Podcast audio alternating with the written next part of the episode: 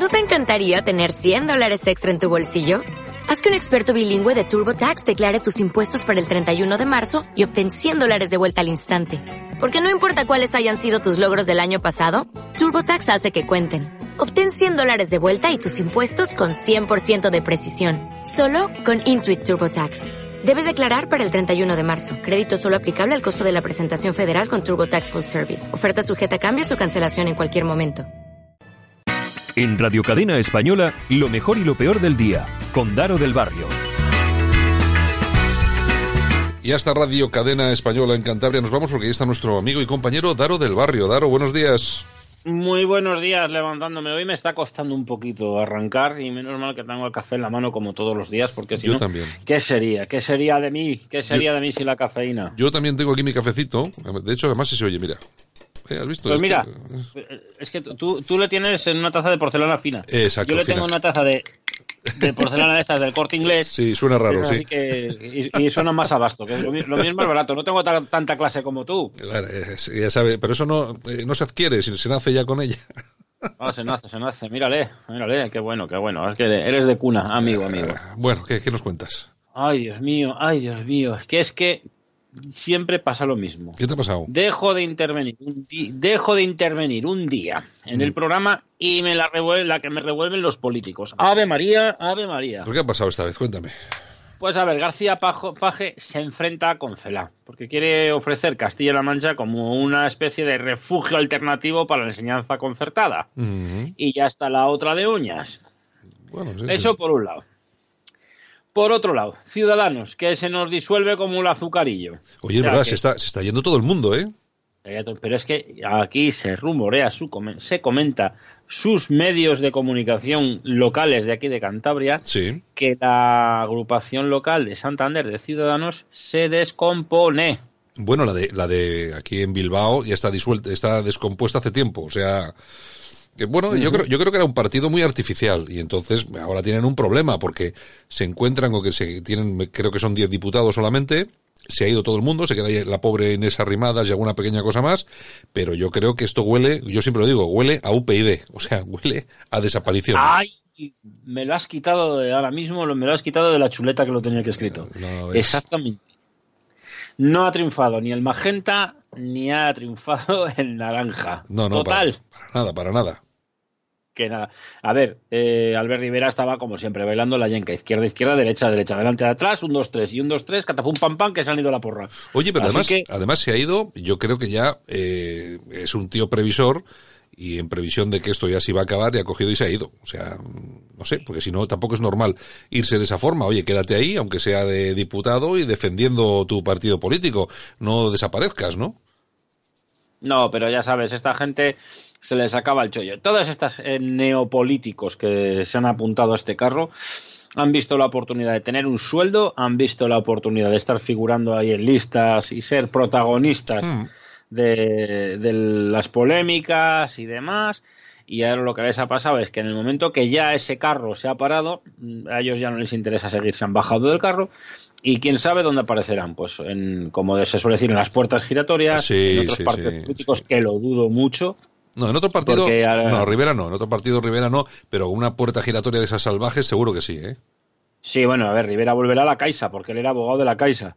Pero yo te digo que te, me refiero a otros diputados, o sea, Villegas, Páramo, que se van y para dejarle aquí a arrimadas el camino libre, después esta gente donde irá. A otro partido lo dudo mucho. Y que pase con ciudadanos como pasó en la antigua UCD, que se, eh, se fusionó con el Partido Popular, que hubo una absorción Sí. del Partido Popular hacia la UCD, no, perdón, CDS, Sí, CDS, sí. el- la CDS que se, se incorporó al Partido Popular, eh, se integró, perdón.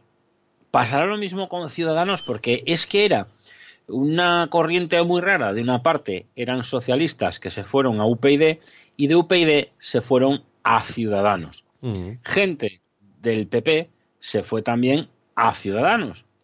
Entonces, eso es una mezcla, una sintosis que ni es socialismo, ni es liberalismo, ni es populismo, ni es nada. Eso fue una sopa de letras que se montaron entre ellos para eh, dar el salto a la política como un partido político diferente, porque fueron el PP, pues no, pero el UPyD fue un partido que se hundió, UPyD fue un partido que se hundió desapareció, después de aparecido como un, como un champiñón que apareció por ahí entre tanta mierda, pues apareció UPyD, parecía que iba a ser un respiro para la política, pero no, fue todo lo contrario, fue un fracaso político porque había divisiones internas, lo mismo que también ha pasado en Ciudadanos, que han tenido sus rollos internos, lo mismo que en el PSOE, pero estamos hablando que el PSOE es un partido centenario con un carisma, una trayectoria de mucho tiempo, pero Ciudadanos eh, ese, ese, carisma no lo tiene. No, es, muy, es muy diferente. Vamos a ver, el PSOE tiene lo que hemos dicho, ciento y pico años de historia, hay mucho cargo, hay mucho sueldo, eh, entonces, pues bueno, en cambio el, eh, los amigos de Ciudadanos, de todos modos se, se comenta ya, ¿eh? o sea, se está rumoreando la integración, al final que todo eso acabe dentro del Partido Popular. Lo que pasa es que yo tampoco estaría muy tranquilo, porque a mí me da que como sigan así las cosas, el Partido Popular también va a pasar eh, por detrás de Vox, o sea, y, eh, no sé, así que al final igual acaba, igual los vemos a todos en Vox, no sé, moderando, moderando el partido. Pues te digo una cosa, al Santiago Abascal se le haría un culo un paraguas, porque vamos, sus filas se engrosarían de una manera importante. Ya te digo. Ya te digo. Que eso es, por un lado. Luego, por otro lado, tenemos a Susanita pidiendo perdón por el tema de los seres. Sí, sí. Susanita que se la perdió el ratón, porque anda más despistada que un pulpo en un garaje. Ya te digo. No se ve respaldada por el resto de los varones del Partido Socialista ni por el mismísimo Pedro Sánchez, o sea que se está viendo sola ante el peligro aquí la expresidenta de, la Junta de Andalucía. Luego, por otra parte, la OCDE prevé un decrecimiento de la economía española.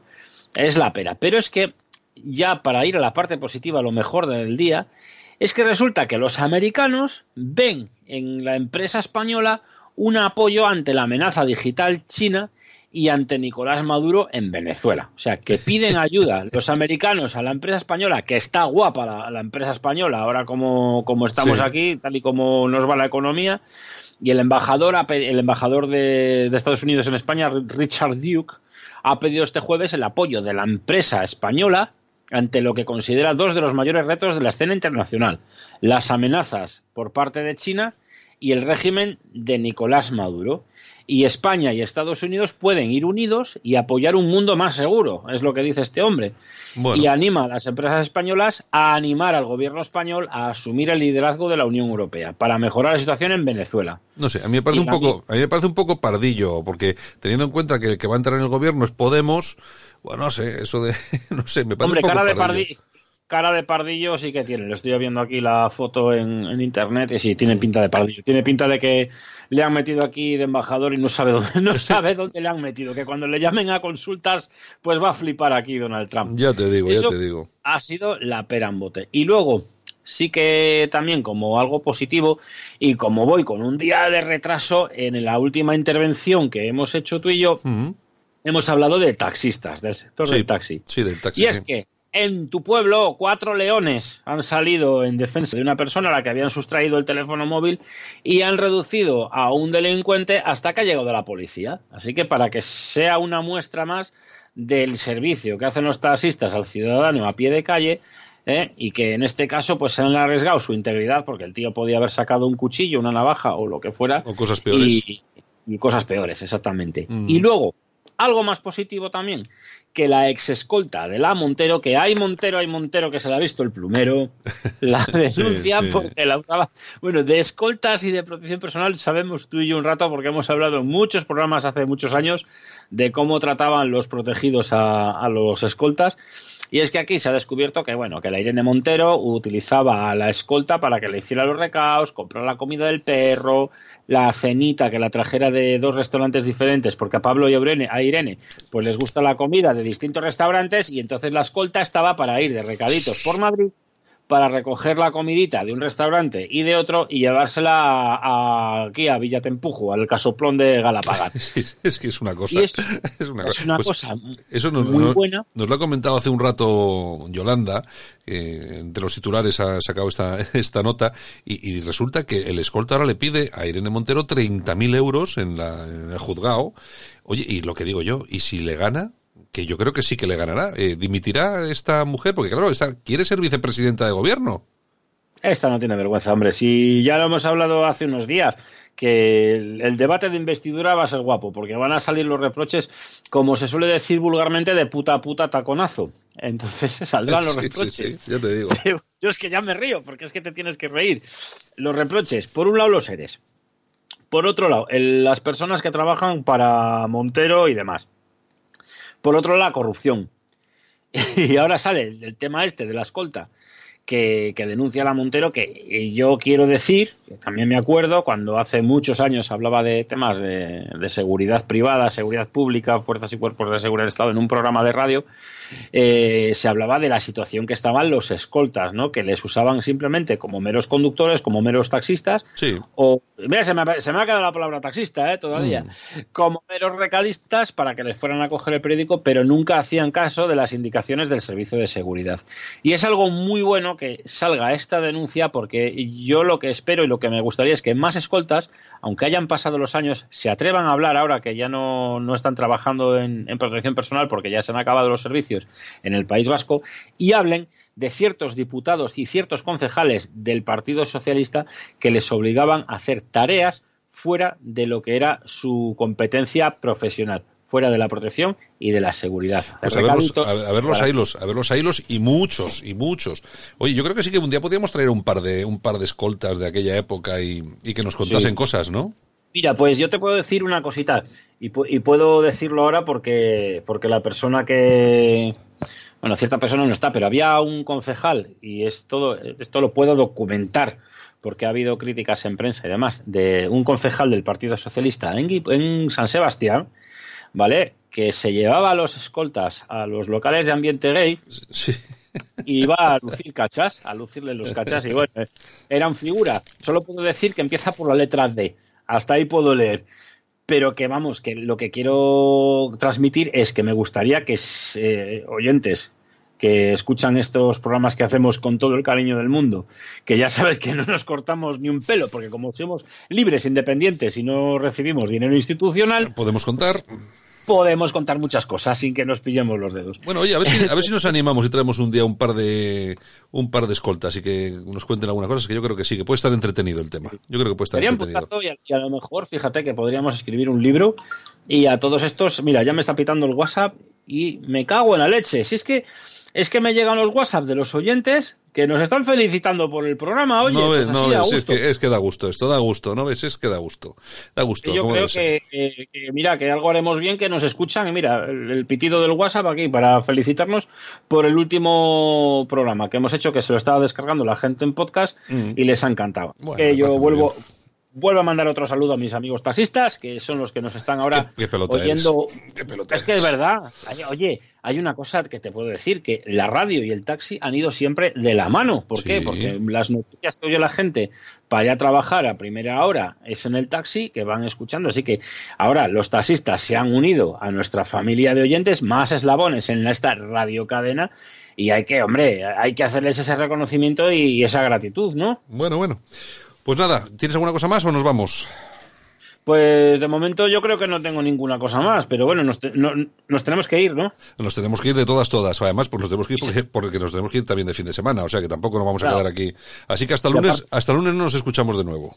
Eso es, pero a partir de eso, hoy se trabaja, ¿no? Hombre, claro, aquí se sigue trabajando, aquí se trabaja. Vaya, hombre. yo que me había hecho ilusiones, yo que me había hecho ilusiones de tomar el día libre, me cago en la leche, pues nada, habrá que trabajar. Aquí se trabajan las 24 horas del día, sin descanso. Para, claro, tenemos que trabajar para pagar impuestos y mantener a todos estos. Pues Exactamente. bueno, Daro, un abrazo. Dicho, el lunes más y quién sabe. Y mejor. Venga, un abrazo. Y mejor. Venga. Hasta pronto. En Radio Cadena Española, lo mejor y lo peor del día, con Daro del Barrio.